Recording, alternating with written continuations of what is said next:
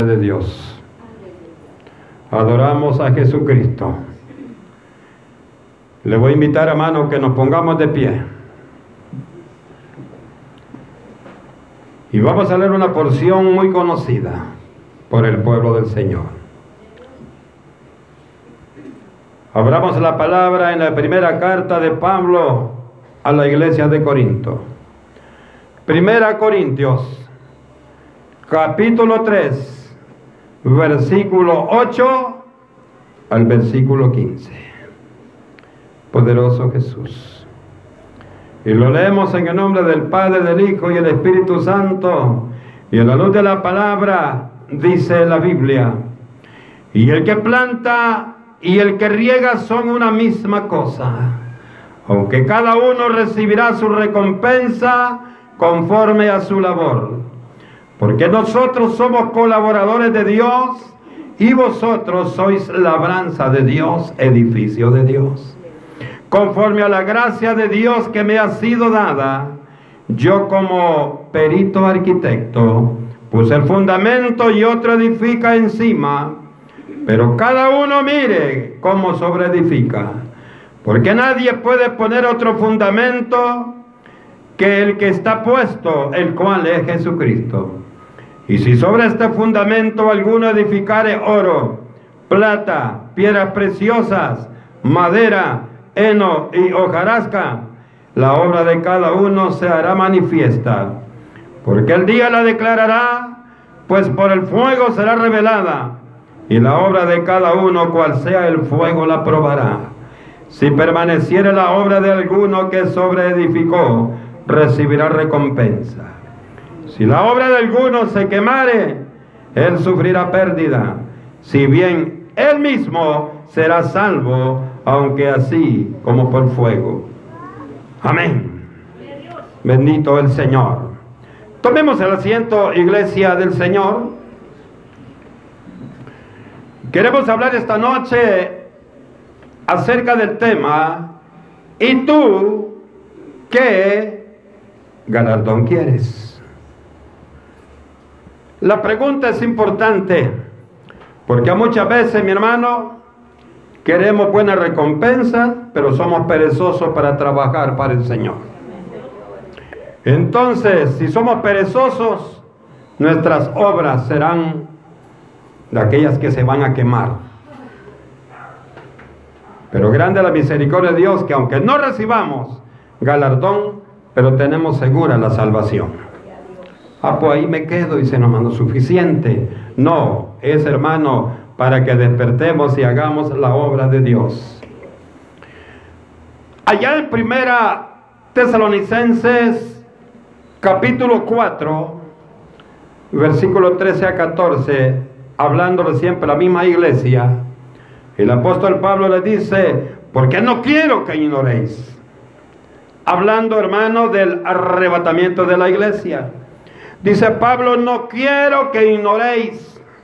Pues yo le digo esta noche, no quiero que ignoren también que el que trabaje va a recibir galardón. No quiero que la iglesia ignore que todo lo que hagamos, recompensa tendremos. Que todo lo bueno, a mí me interesa lo bueno que hagamos. Porque aquí no estamos diciéndole a nadie haga lo malo.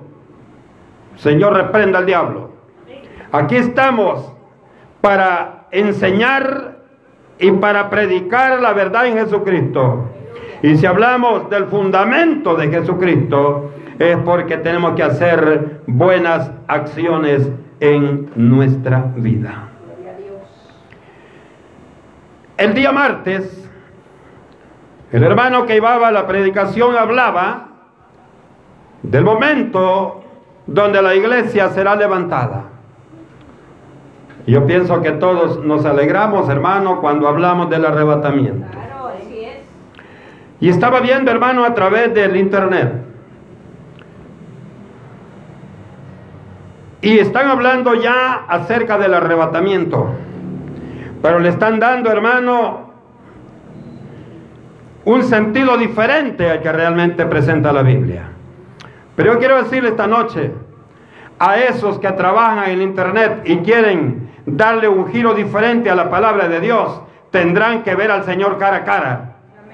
Y no en el tribunal de Cristo, sino en el juicio del trono blanco. Usted sabe, hermano, que el juicio del trono blanco es para todo, para todo aquel que no tendrá la salvación. Por eso le digo, todo aquel que se opone a la verdad de la palabra de Dios, todo aquel que ridiculiza el Evangelio, todo aquel hermano que ve con desprecio a los que alaban y glorifican en nombre del Señor, un momento tendrán que comparecer ante Dios, pero no para recibir galardón, sino para recibir un trompón. Porque una cosa es recibir premio de Dios y otra cosa es recibir un rechazo de Dios. La Biblia nos enseña que inmediatamente que suceda el rapto de la iglesia, inmediatamente que la iglesia sea levantada, usted sabe, la Biblia habla muy claro que los primeros que van a levantarse son los que están en las tumbas. Y después aquellos que estén vivos. Yo le diría que estemos vivos, como dice Pablo, pero solo Dios sabe si vamos a estar vivos cuando eso suceda. Pero hay una cosa, hermano, una plena convicción y seguridad que tiene que haber en usted y en mí. Sea que el Señor ya nos ha llamado o que estemos vivos, al mismo lugar vamos. Y a recibir, hermano, el mismo galardón vamos y a gozarnos en la misma fiesta vamos.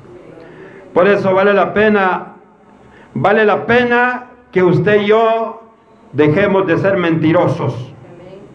Dejemos de inventar excusas para creer que tenemos la razón. Hermano, yo no vine hoy porque venía cansado, entonces no trabaje. Si se cansa, no trabaje entonces. No es posible que los viejos no se cansen y los jóvenes se cansan. Qué terrible. Pero se cansan de buscar a Dios, no de hacer lo malo. Esa es una cosa muy diferente. Dice hermanos que inmediatamente después que la iglesia ha sido levantada, tendrá lugar el tribunal de Cristo en el cielo. Usted sabe hermano que cuando la iglesia sea levantada, en el cielo habrá una fiesta de siete años. En esos siete años se dará el tribunal de Cristo sea el momento donde el Hijo de Dios que trabajó va a recibir galardón, donde también se será efectiva la boda, la boda del Cordero, donde Jesucristo es el novio y toda la iglesia somos la novia. Después, hermanos, vendremos a una gran cena en el cielo y posteriormente vendremos con el Señor hacia la tierra. Lo dice el capítulo 19 de Apocalipsis, donde usted y yo vendremos, pero vendremos a juzgar a las naciones, vendremos a juzgar a todos aquellos que no quisieron oír la voz de Dios, que hoy se está predicando en este lugar. Oiga, qué importante es abrir los oídos para oír lo bueno. Esto es importante. Todos aquellos Oiga bien, todos aquellos que sean levantados en el rapto, o sea, los santos de la iglesia, participarán y serán, hermanos, premiados con conocer el reino de los cielos. Nos veremos en las nubes, dice el Señor. Ahí nos vamos, a reunir en las nubes. Y vamos a ver al Señor y vamos a volar con Él. Dice hermanos la Biblia que será un evento únicamente para la iglesia cristiana evangélica. Únicamente para la iglesia cristiana evangélica. Si usted le pregunta a otros grupos religiosos, le van a decir, ¿y qué es el rapto? Yo no sé qué es eso. Pues si nunca les han explicado sus líderes porque tampoco ellos quieren, ellos creen en esto y ellos están conscientes que no van para ese lugar. Quiero decir, hermano, que ayer nos invitaron a almorzar y, nos cayó muy bien, se sentó una anciana con nosotros que no andaba con nosotros. Ella llevaba su bandeja con su comida, se sentó a la par y se nos quedó viendo a nosotros. Muy linda, yo le dije, ¿sabe usted que usted es hermosa igual a mi madre? Cuando lo veo usted solo y mi madre me acuerdo. Y me dice, ella era más linda cuando era joven. Yo le digo, no, eso no, no lo dudo. Y ella comenzó, hermano, a persinarse. Y me dice, qué bien me siento con ustedes. Oiga. Dice, ¿y ustedes son de, de algún grupo religioso? Sí, le digo. Nosotros somos cristianos evangélicos.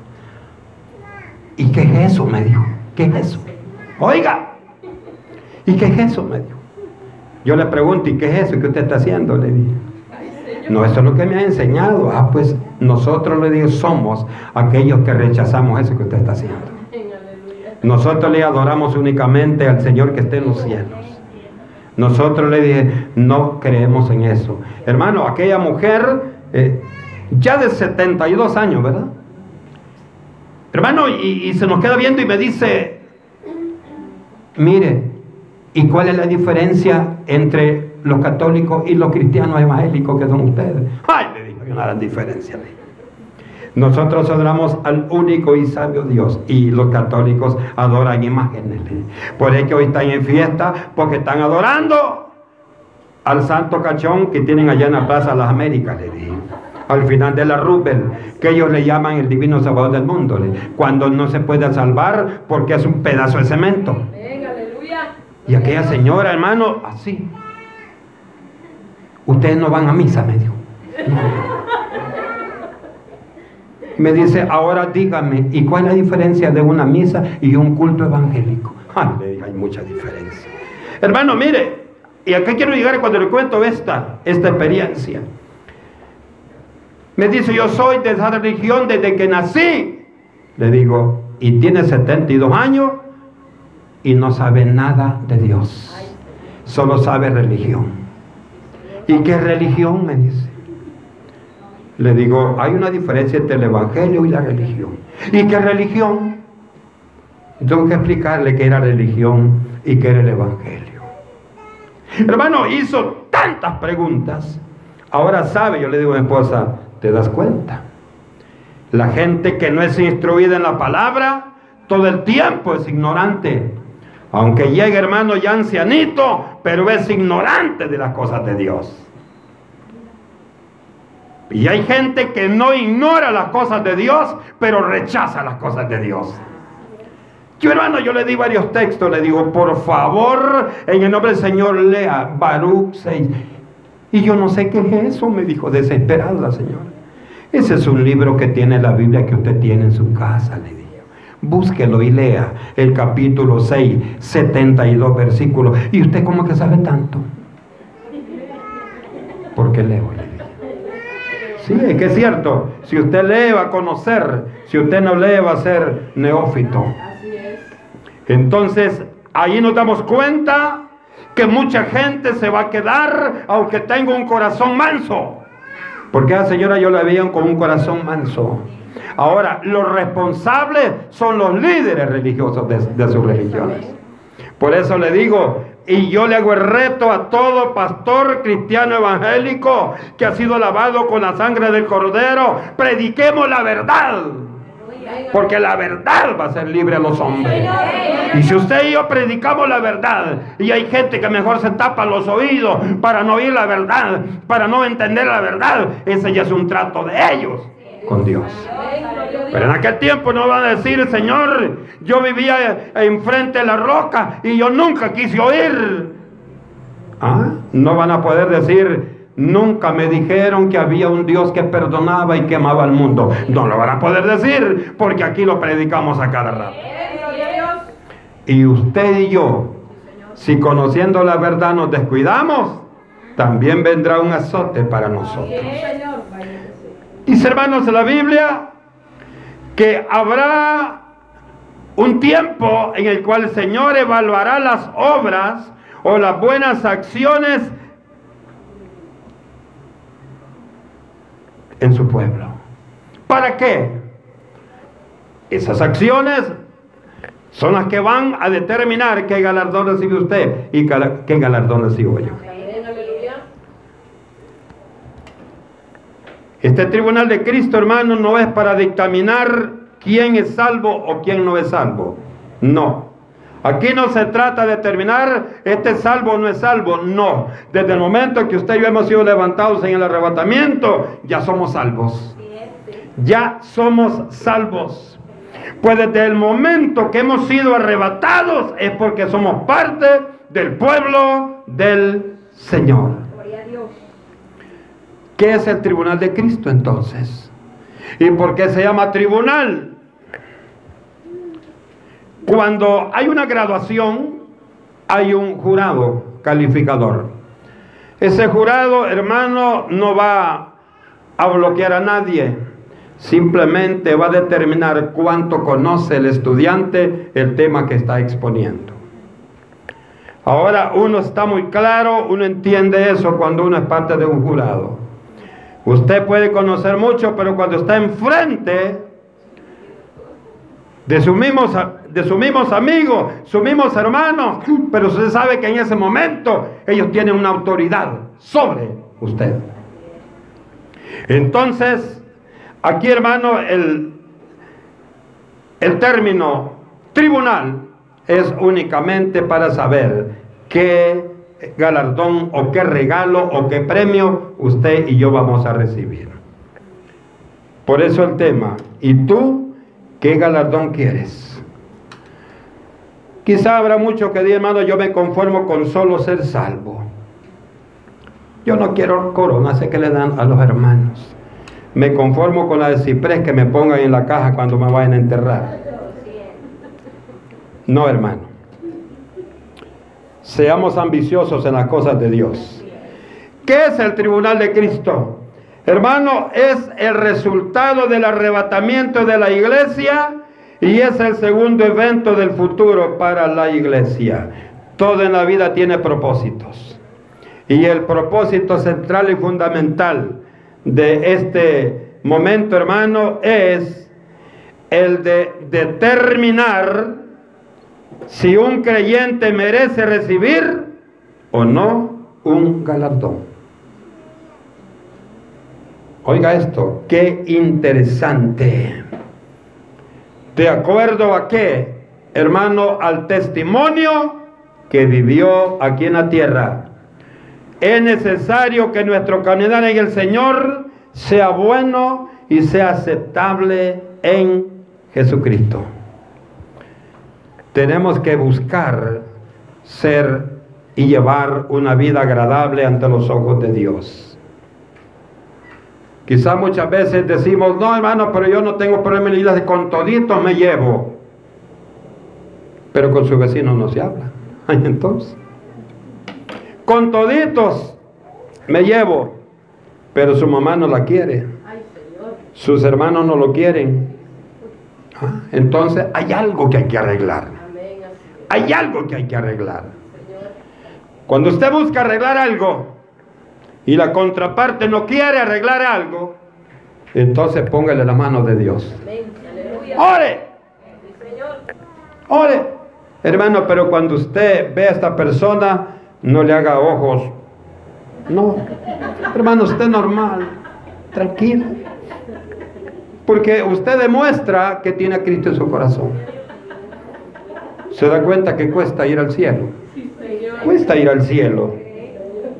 ¿Cuánto durará esta fiesta espiritual? Ya dijimos, hermano, que durará siete años. Estos siete años de fiesta en el cielo Aquí en la tierra también durará siete años, pero aquí será siete años de sufrimiento. Siete años, hermano, de mucho sufrimiento en la tierra. Porque aquí se dará lo que se conoce la tribulación y la gran tribulación. Este evento, hermano, muchos lo confunden y le dicen la boda del Cordero. No, este hermano, la boda del Cordero es un acontecimiento que se va a dar en este lapso, cuando usted y yo estemos en el cielo y estemos, hermano, gozándonos en el Señor. Si usted, hermano, y yo no nos gozamos aquí, me decía alguien ayer, que a mí me dio risa. Desde que soy cristiano no me gozo porque no voy allá para las fiestas. Yo le dije, vaya, si me vaya a enlodarse. Vaya a comer lo que quiera. Ojalá no le vaya a pasar a aquel pueblo cuando le pedía carne al Señor.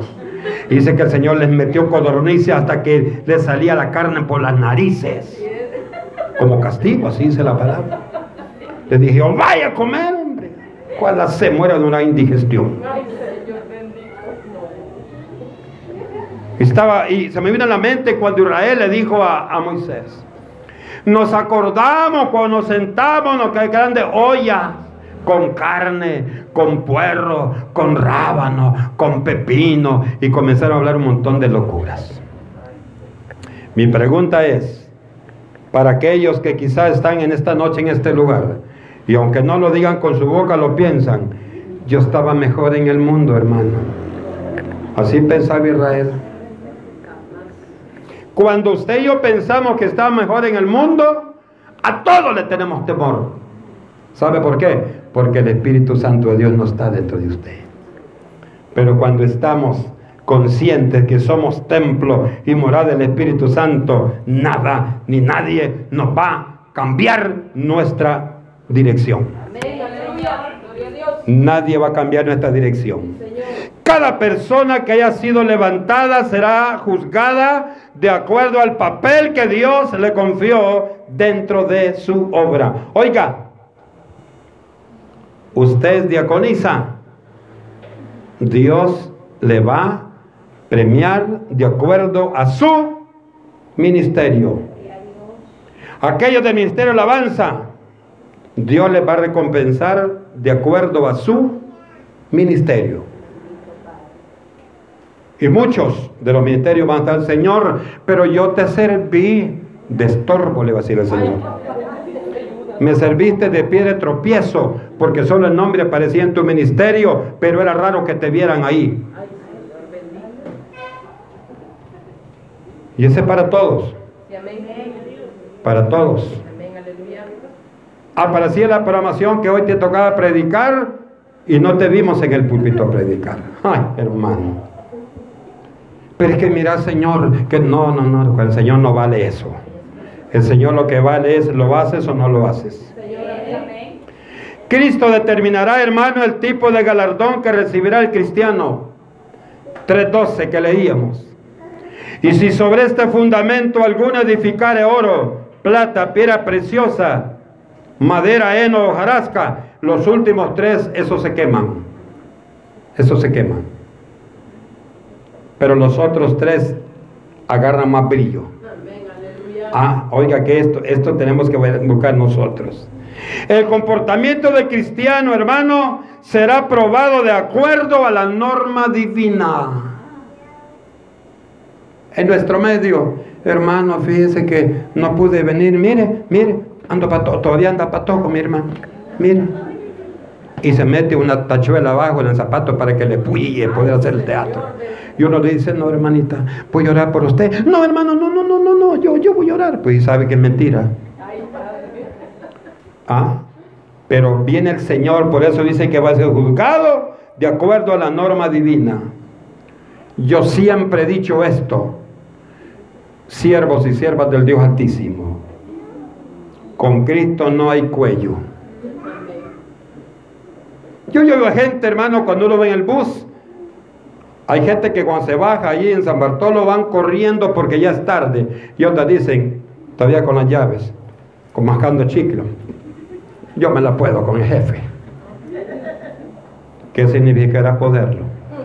¿Cuál será el precio? ¿Ah? ¿Cuál será el precio? Ahora con Jesús no vale eso, hermano. 3.14 dice, si permaneciera la obra de alguno que sobreedificó, recibirá recompensa. Oiga, ah. o sea, en otras palabras, si realmente trabajó en la obra, en el lugar donde Dios te puso, dice, recibirá recompensa. Oiga, qué importante es esto. ¿Cómo son tipificadas las obras o las acciones del cristiano? ¿Cómo son tipificadas? 3.12. Va a ser tipificada si usted fue una sierva, si los hermanos fueron siervos bien esforzados, sus obras brillarán como el oro, brillarán como la plata, brillarán como las piedras preciosas. Pero si no fueron así, serán de heno, de hojarasca y de madera. Se van a quemar. O sea que allá no van a haber ninguna, ninguna obra perfecta para recibir un galardón. Pero son aquellos que dicen en la escuela, y pasaste vos raspadito. Bien, hermano, pero pasar raspadito en el rapto vale la pena. Pues sí, porque no estamos librando de un gran juicio. Ahora usted no, no vaya a pasar raspadita, no, no, porque las cosas de Dios son orden, son en orden, amados hermanos. Las obras del cristiano pueden ser buenas, oro, plata y peras preciosas, o cuando decimos malas, ya dijimos cuáles son.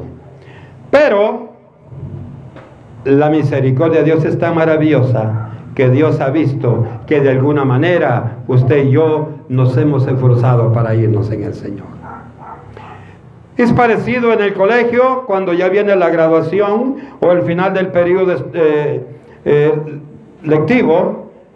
Uno comienza, hermano, a ver las notas. Dice, pero es que esta aparentaba que era buena, pero cuando ya no la dejé copiar y comenzó a salir mal. Entonces no era buena. ¿Verdad? Hay alumnos, hermanos, que uno tiene que hacerles el favor para que lleguen a siete raspaditos. Ah, yo pienso que el Señor a través de su misericordia, si no hace falta hay un puntito que el Señor va a decir, le va a poner el medio puntito ahí. Porque va a decir el Señor, no, pero se esforzó. Aunque sea un poco de mala gana, pero siempre iba a la iglesia. Aunque sea un poco a empujones, decía Dios le bendiga. Y aunque sea con la boca torcida, me cantaba. Oiga, qué importante es esto. ¿Sabe por qué le da risa? Porque muchas veces hemos caído nosotros. Muchas veces hemos caído nosotros. El dictamen Cristo lo hará no solamente por obras en sí, sino por los motivos que la produjeron. Primera Corintios 4, 5. Vamos a ver qué dice 4, 5. Así que no juzguéis nada antes de tiempo, hasta que venga el Señor, el cual aclarará también lo oculto de las tinieblas y manifestará las intenciones de los corazones y entonces cada uno recibirá su alabanza de parte de Dios. Pero esto que no nos confíe. No vayamos a decir, hermano, que Dios es amor y yo sé que Dios no nos va a condenar. Sé lo que dicen los religiosos, para, según ellos, zafarse. Oiga bien, ¿cuáles son los galardones que están para usted y para mí? Los ministros del Evangelio han de ser juzgados no solo con respecto a su vida privada, sino también a la manera en que ejercieron su ministerio. Oiga, esto es maravilloso. Primera Corintios capítulo 3 versículo 8. Y el que planta y el que riega son una misma cosa aunque cada uno recibirá su recompensa conforme a su labor. Hebreos 13, 17.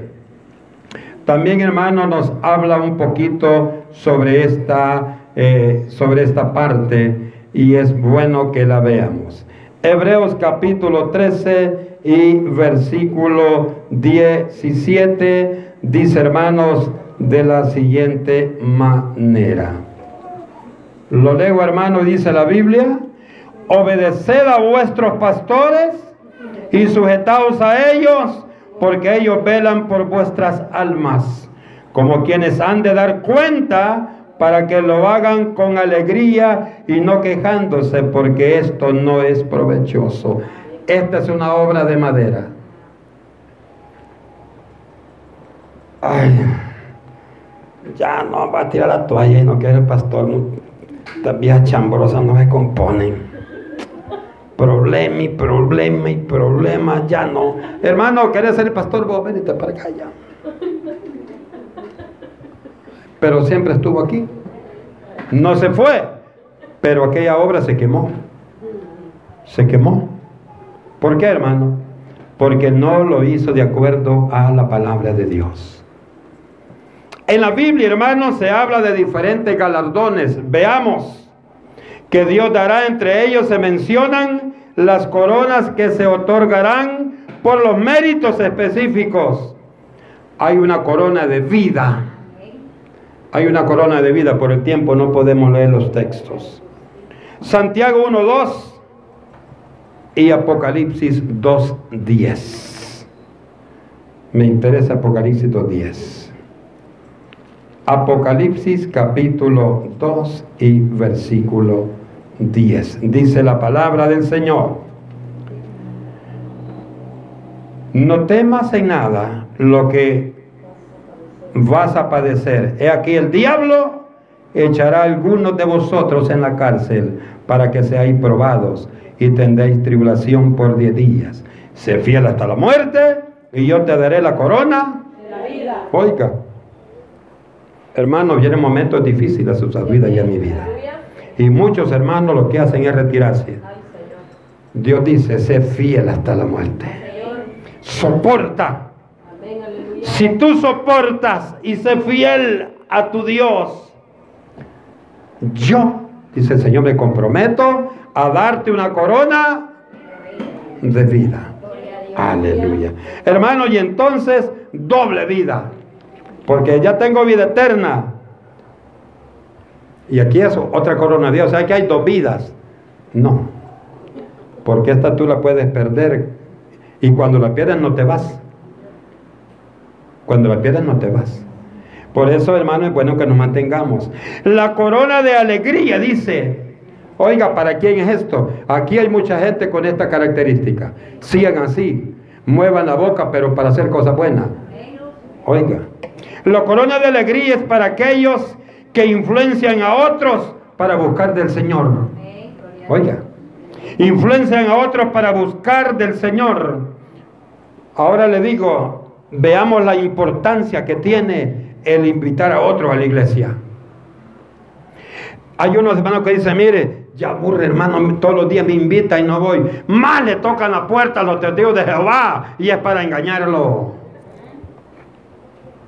Estamos al instituto el sábado en la oficina y hermano, y estaba otro pastor conmigo y unos viejitos tocando puerta por puerta. Le digo, vaya hermano, ojo, analicemos el trabajo de esta gente andan perdiendo el tiempo en todo aspecto. Primero, porque la gente no les abre, porque saben que no dicen la verdad. Lo segundo, hermano, que están engañados y no pueden dar luz, porque están en las tinieblas. Y sabe, hermano, increíble, tocaron toda la línea de las casas y nadie les abrió. Entonces les digo, ¿cree usted que esto es botar polvo en sopes? ¿Y qué es eso, hermano? Usted mata un sope, no se lo va a comer entonces usted bota la pólvora.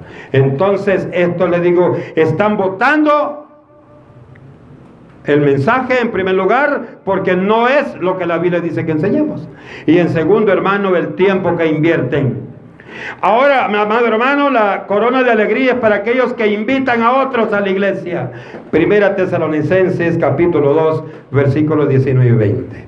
Usted cuando invita, ahí está, hermano, ahí está preparando su corona la corona eterna para aquellos que no se dejan controlar por los deseos de la carne. Oigan, oiga esto. Corona eterna para aquellos que no se dejan controlar por los deseos de la carne. Otros le dicen la corona incorruptible. Vale la pena, hermanas, que se cuiden. Adiós, muñeca. Y para la iglesia viene. ¿Ah? No, hermano, de tener ese cuidado. Corona de justicia. La corona eterna, hermano, está en 1 Corintios 9, 24 al 27. La corona de justicia dice para aquellos que aman la venida del Hijo de Dios. Segunda Timoteo 4, 8. Todos amamos la venida del Hijo de Dios. ¿Sí o no? Entonces estamos esperando cuando decimos esta noche, si esta noche sonara la trompeta, hermano, todos quisiéramos que sonara la trompeta. Unos porque no han pagado la casa más de un año y así se van para el cielo. Otros porque sienten que ya están por tirar la toalla. Y otros porque dicen, Señor, tú sabes que estoy viviendo para ti. Y si tú vienes ahora Qué maravilla, Señor, se complementa el gozo en el que me estoy moviendo. Yo quiero, yo creo, hermano, que eso sería lo mejor. La corona de gloria. Oiga, ¿para quién es esto? Para los ministros fieles. Hermano, pero ahora hay que contarlo con los dedos de los de las manos, hermano. Pero dice el Señor, no juzguéis vosotros, esperate que llegue el día. Al Señor no se le pasa. Usted dice ese ministro, ese viejo aquí que allá. Y como es su vecino, y después viene para el carro y dice, hermana, para su casa va así. Súbase le guarray. Se le cambió a usted el disco duro. Dice, no, no es tan malo el viejo. Es buena gente. Pero para usted, que se vende por cualquier cosita, para el Señor no, hermano. El ministro tiene un taller y usted llega en carro, hermano, mire, y se lo repara, le dice, ¿cuánto? No, hermano, Dios que me pague. Ah, hermano, ya cambió. Este hombre es de Dios, hombre. Le va a volver a traer el carro. No, es por conveniencia, hermano. No es porque tenga la fe en el Señor.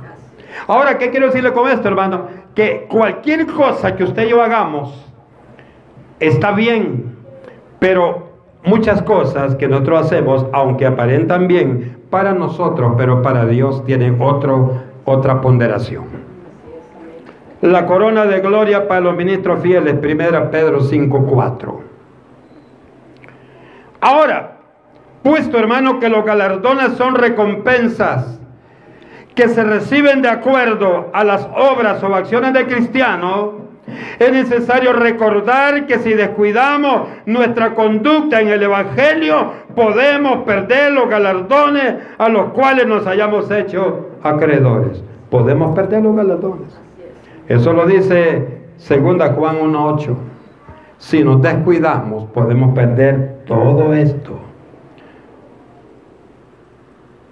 Muchos grupos religiosos, mi amado hermano, confunden este momento con el juicio ante el gran trono blanco. Pero usted y yo tenemos clarito que el hermano, el tribunal de Cristo es únicamente para usted y para mí. Y el juicio trono blanco es para todos los que están condenados. Para comenzar, ¿por qué les digo con tanta seguridad? Dice la Biblia, hermanos, que los que van a estar en el juicio del trono blanco, toditos son muertos. Ahí lo dice la palabra. Dice el apóstol Juan, vi a los muertos, grandes y pequeños, de pie ante Dios. Hermano, pero ahí es una mentira. ¿Cómo van a estar parados los muertos? Usted no se preocupe por eso que el Señor hace las cosas bien. Ahora le pregunto, ¿podrá un muerto decir, Señor, te acepto como mi único suficiente Salvador? No, el muerto ya no puede.